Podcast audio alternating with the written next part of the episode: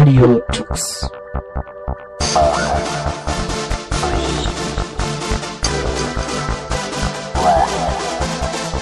The German Linux Radio, the German Linux Radio.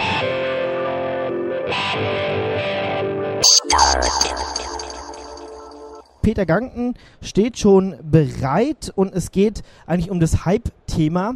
Also die Cebit dreht sich komplett um diese eine Sache, hat man irgendwie das Gefühl, nämlich um die Cloud. Dabei sehen wir die Wolken gerade gar nicht. Ich weiß gar nicht, sind überhaupt Wolken? Ich war noch gar nicht draußen. Keine Ahnung, wie das Wetter draußen ist. Ist bestimmt gut. Aber worauf kommt es denn an bei diesem Thema Cloud in Unternehmen? Und was ist die Bedeutung von Open Source? Und was hat Univention in diesem Bereich zu bieten? Das alles, darum dreht sich jetzt der nächste Vortrag von Peter Ganten, Geschäftsführer von Univention. Ja, vielen Dank. Meine Stimme hat schon ein bisschen gelitten auf der CeBIT. Ich hoffe, dass Sie mich trotzdem verstehen können und dass ich das nicht abbrechen muss hier im Laufe der nächsten halben Stunde. Ich versuche einfach mal, ähm, einiges steht ja auch auf den Folien, dann zeichne ich, zeige ich einfach nur auf die Folien. Ich möchte Ihnen äh, ganz kurz äh, sagen, wer Univention ist. Einige Gesichter sehe ich hier, die wissen schon, wer Univention ist, deswegen fasse ich mich da ganz kurz und äh, dann geht es in diesem Vortrag eigentlich darum, warum wir hier an unserem Messestand vorne geschrieben haben, Open Source hält, was die Cloud verspricht. Dafür gibt es gute Gründe, das möchte ich hier erläutern. Ganz kurz, wir sind als Firma Univention, Hersteller von Univention Corporate Server. Univention Corporate Server können Sie sich vorstellen als eine Linux-Infrastrukturplattform, die in Unternehmen und in Behörden ungefähr das tun kann, was woanders Windows 2008 Server mit Active Directory und auch gemeinsam mit dem Client und mit Exchange und anderen Lösungen tun kann. Das ist unser Anspruch und den erfüllen wir bei knapp 700 Kunden, hauptsächlich im deutschsprachigen Raum. Unser Geschäft machen wir in der Regel über Partner. Wir haben 120 Partner, die hier auch zum Teil bei uns am Stand sind, die gemeinsam mit uns äh, Projekte bei ihren Kunden mit unseren Produkten durchführen. Äh, ein einziges Wort noch zu unserem Unternehmen. Wir produzieren zu 100% Open Source Software. Das heißt, wir haben nicht irgendeine Open Core Strategie oder so etwas, wo wir bestimmte Basisfunktionalitäten als Open Source Software zur Verfügung stellen, sondern jede Zeile, die in unseren kostenpflichtigen Produkten enthalten ist, können Sie jederzeit auch im Source Code bei uns von dem Webserver runterladen oder sogar direkt auschecken aus unseren Versionskontrollsystemen. Alles weitere unter www.univention.de oder genau hier in Halle 2 Stand D36 auf der anderen Seite an unserem Stand, wo wir Ihnen zur Verfügung stehen. Hier sehen Sie noch so ein paar Kunden von uns. Das sind also zum Teil Kunden aus dem Public Sector, Bundes-, Landesbehörden, äh, aber auch Banken, mittelständische Unternehmen und eine Reihe von Schulträgern, die unsere Produkte einsetzen, um sie bei, äh, um damit verlässliche IT im Schulumfeld zu betreiben. Auch hier finden Sie weitere Referenzen und Hintergrundberichte zu den Referenzen auf unserer Webseite. Das war schon die Kurzvorstellung von Univention. Wenn wir uns angucken, was zurzeit in der IT passiert, dann sehen wir einmal steigende Budgets wieder. Davon spricht jeder. Und deswegen ist die Messe auch viel besser besucht als im letzten Jahr. Deswegen gibt es auch mehr Aussteller hier, die, ähm, die diese Budgets abgreifen wollen, die Aufträge kriegen wollen, um mit diesen Budgets etwas zu tun. Wo liegt der Fokus? Wofür wird das Geld ausgegeben? Das ist einmal das Thema Sicherheit. Das ist äh, immer noch ganz stark und im Vordergrund von vielen Unternehmen das Thema Konsolidierung und Virtualisierung. Virtualisierung ist zwar in der Presse und in der Branche schon so ein bisschen abgehypt, aber wenn man sich anguckt, wie viele Unternehmen im Bereich der mittelständischen Unternehmen mit 50, 100, 200 Mitarbeitern tatsächlich heute konsequent Virtualisierung machen, dann sind das immer noch die wenigsten. Das ist einer der Bereiche, wo äh, in diesem und im nächsten Jahr viel Geld investiert werden wird. Dann geht es auch in Verbindung mit dem Thema Virtualisierung und Konsolidierung um das Thema Verbesserung der Verfügbarkeit, Stichwort Business Continuity, ähm, dass ich einfach mich darauf verlassen kann, dass meine IT immer zur Verfügung steht. Und das ist aus unserer Erfahrung und auch aus dem, was viele Analysten sagen, einer der Haupttreiber für IT-Entscheidungen und IT-Investitionen ist die Kostenkontrolle und die Effizienz von IT zu verbessern. Ich bin ja selber auch Unternehmer und habe eine kleine IT-Abteilung in meinem Unternehmen. Und wenn ich ehrlich bin, geht es mir dort genauso wie den meisten anderen Unternehmern und kaufmännischen Entscheidern. Die IT ist eigentlich etwas völlig Unvorhersehbares und Unbestimmbares, wo sie Server kaufen müssen, Leute beschäftigen müssen, Software kaufen müssen, Kühlung bezahlen müssen, Strom bezahlen müssen und am Ende hoffen können, dass das alles, was sie da zusammenschmeißen, irgendwas ergibt, was ihnen in ihrem Unternehmen etwas nutzt. Und dann kommt so ein IT-Leiter und sagt, ich brauche jetzt 25.000 Euro, weil unsere Server sind zu langsam, unsere Mitarbeiter sind unzufrieden, wir müssen eine neue Software einführen, einen neuen Prozess einführen. Und dann haben Sie als Unternehmer nicht die Bohne einer Chance, diese Forderung zu hinterfragen. Was wollen Sie denn machen? Wollen Sie sich an die Rechner setzen und sagen, wieso? Die Performance ist doch gut. Wenn ich damit arbeiten kann, könnt ihr damit auch arbeiten. Das wird nicht unbedingt zur Zufriedenheit der Mitarbeiter führen, wenn sie sich so verhalten. Sie haben also keine andere Möglichkeit, als ein Gesicht zu machen, das Portemonnaie aufzumachen, die 25.000 Kracher auf den Tisch zu legen und dann dürfen wieder neue Server gekauft werden. Im nächsten müsste dann neue Kühlung gekauft werden. Dann brauchen sie wieder neue Leute, die diese ganzen Server virtualisieren, haben sie noch mehr virtuelle Maschinen, die müssen administriert werden und so weiter. So stellt sich IT tatsächlich für kaufmännische Entscheider oft dar und es ist nicht wirklich verständlich, wo jetzt der Nutzen da drin liegt, außer dass man es halt braucht. Das sind irgendwie so Kosten, die man hat. Und das ist das eigentliche Thema von Cloud Computing. Das ist das eigentlich Spannende daran, dass dieser, dass dieses Problem, was kaufmännische Entscheider mit IT oft haben, angegangen wird und dass das Versprechen von Cloud Computing einfach das ist, dass man sagt, du brauchst es nicht mehr. Du musst dich nicht mehr darum kümmern, wer deine IT macht. Du musst keine Server mehr beschaffen, du musst keine Software mehr beschaffen, du musst keine Sorge mehr haben, dass die Kühlung mitten im Hochsommer ausfällt, ist bei uns im letzten Sommer auch einmal passiert. Und dann sind irgendwo SMS zum Glück noch angekommen auf irgendwelchen Handys. Sondern du bezahlst einfach genau so, wie du deinen Stromverbrauch bezahlst, wie du deinen Wasserverbrauch bezahlst. Du sagst einfach nur noch, wie viele Benutzer du hast, welche Funktionalität du brauchst und bezahlst dann monatlich, jährlich, quartalsweise und wir kümmern uns um alles andere. Das ist aus kaufmännischer Sicht ein ganz tolles Versprechen. Das ist auch der Grund, warum heute kein Unternehmen oder kaum ein Unternehmen mehr ein eigenes Kraftwerk betreibt. Früher, als die Industrialisierung begonnen hat, da hatten sie in jedem Betrieb irgendwo eine Dampfmaschine oder irgendein Kraftwerk und lange Riemen, mit denen die Kraft auf Maschinen übertragen wurde und dann wurden Webstühle betrieben und so weiter. Und da hatten die Unternehmer genau die gleichen Probleme. Da mussten sie Leute, Ingenieure haben, die das betreiben konnten, Kohle einkaufen, Maschinen einkaufen. Und irgendwann war das Netz so gut, dass sie das gar nicht mehr brauchten, dass sie gesagt haben, es ist viel einfacher für mich, wenn ich diese Energie einfach aus dem Netz beschaffe, ist jederzeit verfügbar, ich habe den ganzen Stress nicht mehr. Und das ist das Versprechen von Cloud Computing. Cloud Computing hat zwei wesentliche Auswirkungen auf Open Source Software.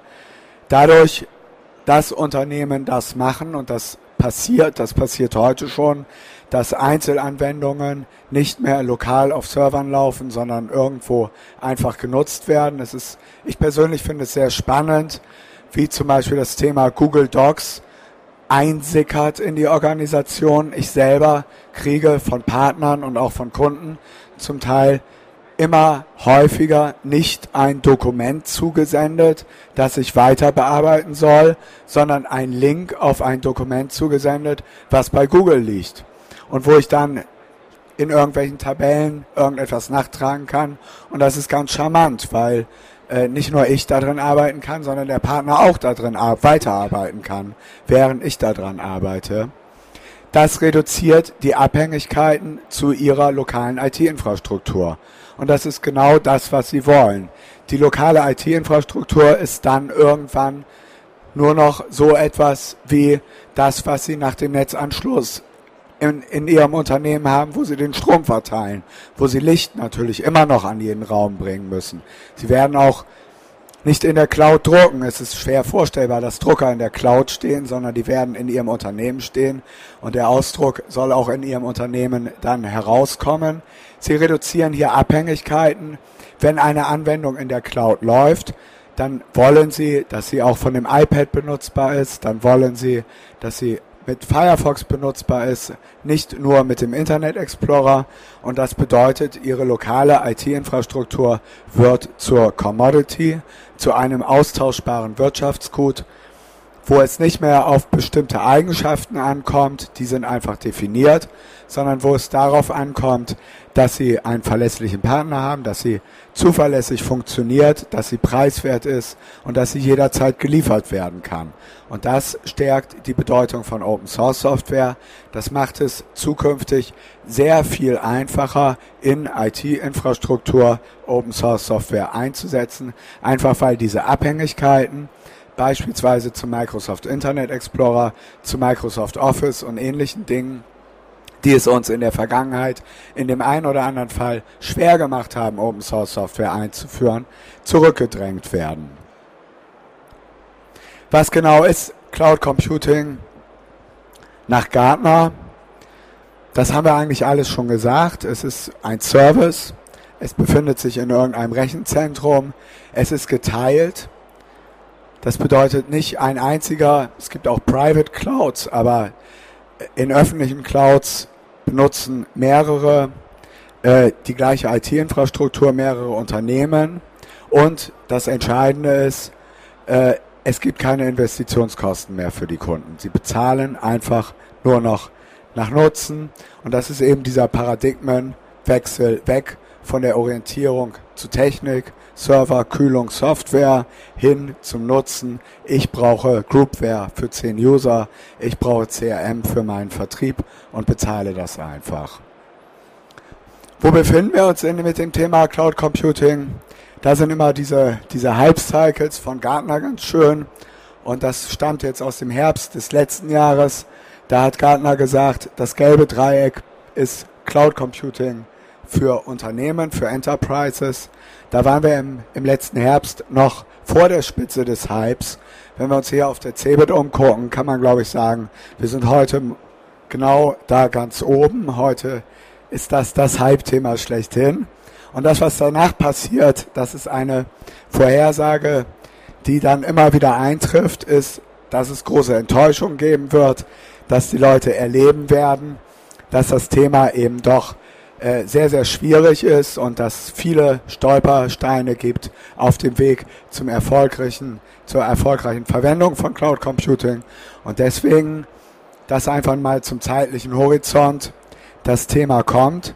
Das Thema kommt aber innerhalb der nächsten zehn Jahre und wird sich auch erst innerhalb der nächsten zehn Jahre richtig nachhaltig durchsetzen. Es ist aber wichtig, das jetzt auf dem Zettel zu haben und auch die IT-Strategien von Unternehmen und auch die IT-Strategien von Serviceanbietern, von Systemintegratoren entsprechend aufzustellen. Ich spare mir mal hier diese Folie mit den unterschiedlichen Typen von Cloud Computing, weil ich so ein bisschen die Befürchtung habe, dass mir die Zeit davon rennt. Es geht noch. Das haben wir auch schon gehabt. Öffentliche Clouds, Private Clouds. Das Szenario der Zukunft werden in den allermeisten Fällen hybride Clouds sein, wo sie natürlich lokale IT-Infrastruktur haben, wo sie darüber hinaus vielleicht von ihrem Systemintegrator bestimmte Dienste beziehen, die der für sie betreibt äh, und wo sie bestimmte Standarddienste einfach von irgendwelchen Anbietern hinzukaufen und in ihrer Umgebung betreiben werden. Und das nennt man dann die sogenannte hybride Cloud.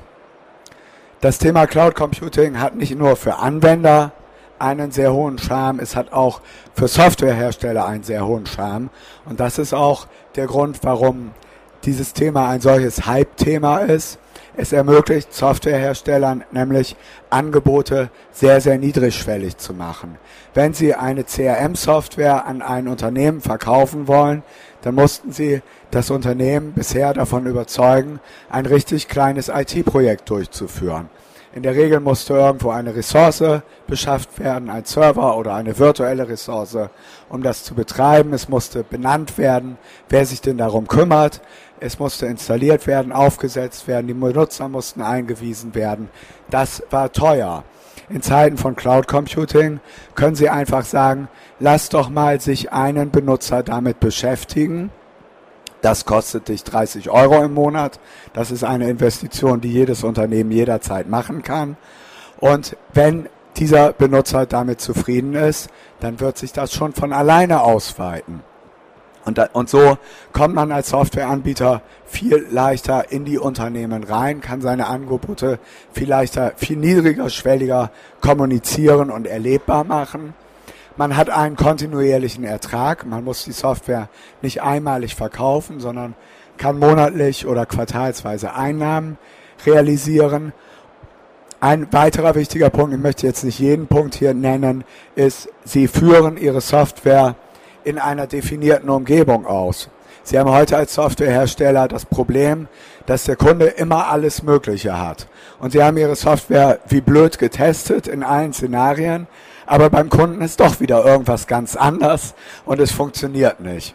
Und das will der Kunde nicht bezahlen, weil der dann sagt, bin ich denn der Erste, dem dieses passiert? Ja, er ist der Erste und er erwartet, dass es funktioniert.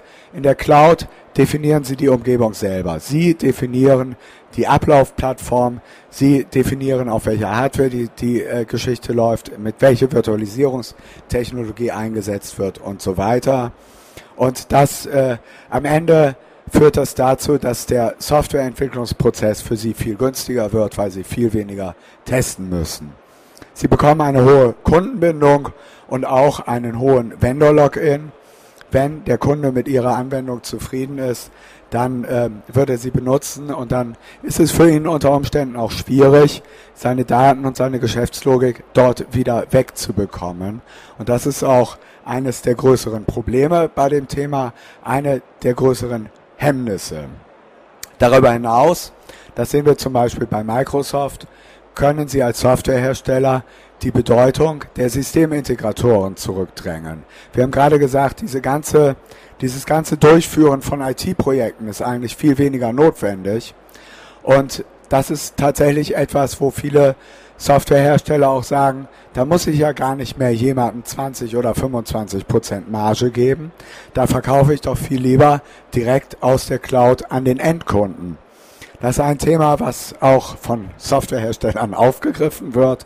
Hier zum Beispiel die Firma Tobit, die damit also direkt auch äh, die Strategie von Microsoft aufgreift und sagt, äh, Systemintegratoren, passt bitte auf, dass ihr zukünftig nicht einfach nur noch Vermittler von Versicherungsverträgen seid und ganz schnell auch aus der Wertschöpfungskette komplett entfernt werden könnt. Das ist eine reale Gefahr und das ist auch einer der Hemmnisse, warum das Thema Cloud Computing eben sich doch nicht so schnell verbreitet, wie manche das gerne hätten und wie manche es sagen. Weitere Hemmnisse bestehen darin, dass es natürlich organisatorische Konflikte gibt, dass der IT-Leiter der heute dafür verantwortlich ist, dass seine IT in seinem Unternehmen mit seinen Leuten läuft, unter Umständen ein Problem hat, wenn er seine IT und seine Leute gar nicht mehr braucht, wenn er zukünftig nur noch Anbieter von Cloud-Angeboten zu managen hat, was auch andere Qualifikationen erfordert als ein, eine, eine kleine Gruppe oder eine größere Gruppe von Administratoren zu managen. Und da äh, da werden auch Fründe verteidigt, da wehren sich auch Leute dagegen, dass solche Angebote genutzt werden. Das geht dann damit einher, dass der Dienstleister sich auch davon bedroht fühlt und auch sagt, mach das mal lieber nicht, äh, sonst brauchst du mich am Ende auch nicht mehr. Und wenn die beiden sich einig sind und beide dem kaufmännischen Entscheider sagen, das kannst du nicht machen, dann gibt es eine große Chance, dass das die nächsten fünf Jahre auch nicht passiert. Diese Studie vom Fraunhofer ISST, die das untersucht hat, sagt aber auch, das sind tatsächliche Effekte, die dazu führen, dass das Thema sich nicht so schnell verbreitet, wie mancher vielleicht denkt. Sie stellt aber überhaupt nicht in Frage, dass es kommen wird, weil irgendwann auch eine gewisse Generation von IT-Leitern ausstirbt, eine neue Generation kommt, die damit groß geworden ist, die mit Google Docs groß geworden ist und mit anderen Dingen und sagt, das ist eigentlich für mich überhaupt gar kein Thema, ich kann das alles viel schlanker und einfacher aufziehen. Was viel wichtiger ist, ist diese schon angesprochene Sorge vor Vendor-Logins, wo sie tatsächlich die Cloud heute als etwas haben, wo sie die Dinge oft nur reinschieben können, wo sie sie aber nicht wieder rausbekommen, wo sie ihre Daten, ihre Businesslogik drin haben und wo sie sich als Unternehmer tatsächlich fragen müssen, was passiert denn in fünf Jahren, wenn mein Vertrag ausgelaufen ist? Kann der Anbieter dann sagen, ja, jetzt kostet das eben alles fünfmal so viel? Habe ich dann eine Chance, überhaupt noch mit anderen Anbietern zu verhandeln? Habe ich überhaupt noch eine Wettbewerbssituation? Und das ist einer der wesentlichen Gründe, warum, ähm, warum Unternehmen hier zurückschrecken und sagen, das mache ich vielleicht im Moment noch nicht. Dann haben wir auch das Thema Sicherheitsbedenken, wo ich persönlich glaube, das wird überbewertet, wenn man sich anguckt, wie IT heute in vielen, gerade kleineren Unternehmen betrieben wird. Wer selber Dienstleister ist, weiß das, dass da längst nicht alles sicher ist, längst nicht alles auf dem aktuellen Stand ist. Da würde ich eher davon ausgehen, dass durch professionell gemanagte Angebote das potenziell besser werden kann. Aber natürlich gibt es die Sorge, wo sind meine Daten, wenn sie bei Amazon Ireland Limited unter Vertrag sind, äh, habe ich dann überhaupt noch Zugriff darauf? Das kann man aber vertraglich aufgreifen. Fünf Minuten Zeit habe ich noch und ich glaube noch 40 Folien. Wir wollen mal sehen, ob das klappt. Wahrscheinlich nicht. Dieses Thema Vendor Login, Zugriff auf meine Daten, Zugriff auf meine Business-Logik hängt ganz stark mit dem Thema proprietäre Software zusammen. Überall dort, wo Sie proprietäre Software einsetzen, haben Sie letztendlich nur begrenzt Zugriff auf Ihre Daten. Haben Sie eine hohe Herstellerabhängigkeit, haben Sie eine potenziell schlechtere Unterstützung offener Standards, haben Sie auch potenziell höhere Lizenzkosten und haben eine Reihe unkalkulierbarer Risiken bis dorthin, dass der Anbieter ausfallen kann, dass er einfach nicht mehr verfügbar ist und sie überhaupt gar keine Chance haben, diese Software weiterentwickeln zu lassen oder ihre Daten daraus zu bekommen oder sonst irgendwas. Das ist bei lokal installierter Software immer noch irgendwie in den Griff zu kriegen, weil sie letztendlich vielleicht mit, mit einem Binäreditor da rankommen und für eine riesengroße Geldmenge dann doch ihre Daten freischaufeln können. Wenn Sie jetzt die Kombination proprietäre Software und Cloud haben, dann kann es tatsächlich sein, dass Sie nicht die Bohne einer Chance haben, an Ihre Daten wieder ranzukommen, wenn der Cloud-Anbieter insolvent ist.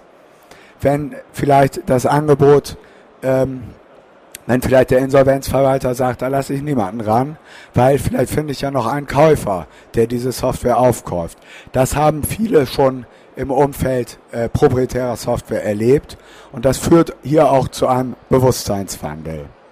Open Source Software stellt hier im Gegensatz dazu sicher, dass das nicht passieren kann.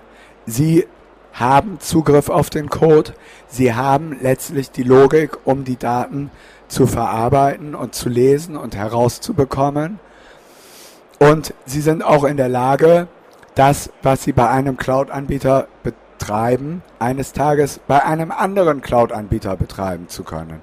Und das ist genau die Sicherheit, die sie brauchen, um, äh, um auch zukünftig um einfach sicher zu sein, dass Sie diese unkalkulierbaren Risiken ausschließen können. Sie können die Anwendung anpassen, auch wenn der Hersteller mal nicht mehr da sein sollte. Sie müssen hier nur darauf achten, dass es ein, ein Unterschied auch in der, in der Erfordernis der Lizenzierung, dass die Software nicht nur unter der G GPL, sondern möglichst auch unter der AGPL steht. Der Unterschied ist hier, dass Sie bei der GPL als Softwarehersteller, als Anbieter nur dann verpflichtet sind, den Quellcode auch an ihren Kunden zu geben, wenn sie die Software an den Kunden ausliefern. In der Cloud liefern sie die Software aber überhaupt nicht mehr aus, sondern es wird nur noch darauf zugegriffen.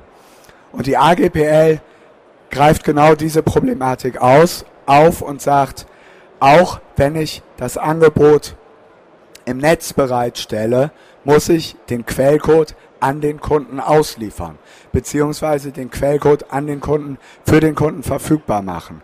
Und das ist der entscheidende, der, der entscheidende Punkt, die entscheidende Sicherheit für Sie als Kunden oder auch als Dienstleister, dass Sie die Angebote bei anderen Cloud-Anbietern wieder reproduzieren können.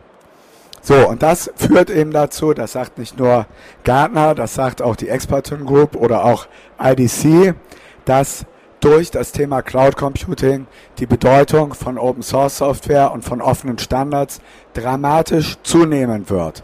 Das hängt auch damit zusammen, dass die Anbieter von Cloud-Leistungen das auch erkennen und auch wissen, sie können ihre, ihr Cloud-Angebot nur dann erfolgreich verkaufen, wenn der Kunde die Sicherheit hat zu wechseln. Ich komme nochmal auf diesen Vergleich mit dem Strom zurück. E.ON kann nur deswegen Strom erfolgreich verkaufen, weil sie bei RWE und bei Vattenfall exakt denselben Strom kaufen können. Wenn E.ON ihnen ganz anderen Strom verkaufen würde und sie wissen würden, dass sie zukünftig beim Mediamarkt aber immer sagen müssen, ich habe aber E.ON Strom, wenn sie einen neuen Staubsauger haben wollen, und ihr ganzes Stromnetz umstellen müssen in ihrem Haus, wenn sie den Anbieter wechseln wollen, dann würden sie das schlicht nicht machen. Dann würden sie dabei bleiben, dass sie dann sagen, dann produziere ich meinen Strom doch lieber selber. Und wir merken in unseren Gesprächen mit Cloud-Providern, dass diese sich dieser Thematik sehr wohl bewusst sind und dass es hier tatsächlich ein Umdenken gibt, dass auch die IT zur Commodity wird, genauso wie Strom und Wasser Commodity sind, zu einem austauschbaren Wirtschaftsgut und dass die Anbieter hier ein Interesse haben, eine tatsächlich austauschbare Leistung zu liefern und sich nicht mehr über über die Software selbst zu differenzieren, sondern darüber, wie verfügbar sie liefern können, wie gut der Service ist, wie, wie gut der Preis ist und wie gut die ganzen Prozesse drumherum sind. Ich habe jetzt noch ungefähr, weiß ich nicht, 25 weitere Folien. Ich glaube aber, dass wir mit der Zeit durch sind. Ich glaube auch, dass der Punkt, warum Open Source Software so wichtig ist, um das Versprechen von Cloud Computing einzuhalten, einigermaßen rübergekommen ist, trotz äh, ledierter Stimme, für die ich mich entschuldigen müsse, muss. Und möchte mich ganz herzlich für Sie bei Ihrer Aufmerksamkeit und bei Radio Tux dafür, dass Sie hier auf unserem Stand diese tolle Bühne organisieren, bedanken. Wenn es Fragen oder das Bedürfnis zur weiteren Diskussion gibt, stehe ich gleich drüben am Stand sehr gerne zur Verfügung. Dankeschön. Das war eine Sendung von Radio Tux, herausgegeben im Jahr 2011 unter Creative Commons by Non-Commercial Sharealike.de. Lieder sind eventuell anders lizenziert. Mehr Infos auf radiotux.de. Unterstützt von Open Coffee B Linux und Tarent. Fairtrade Software.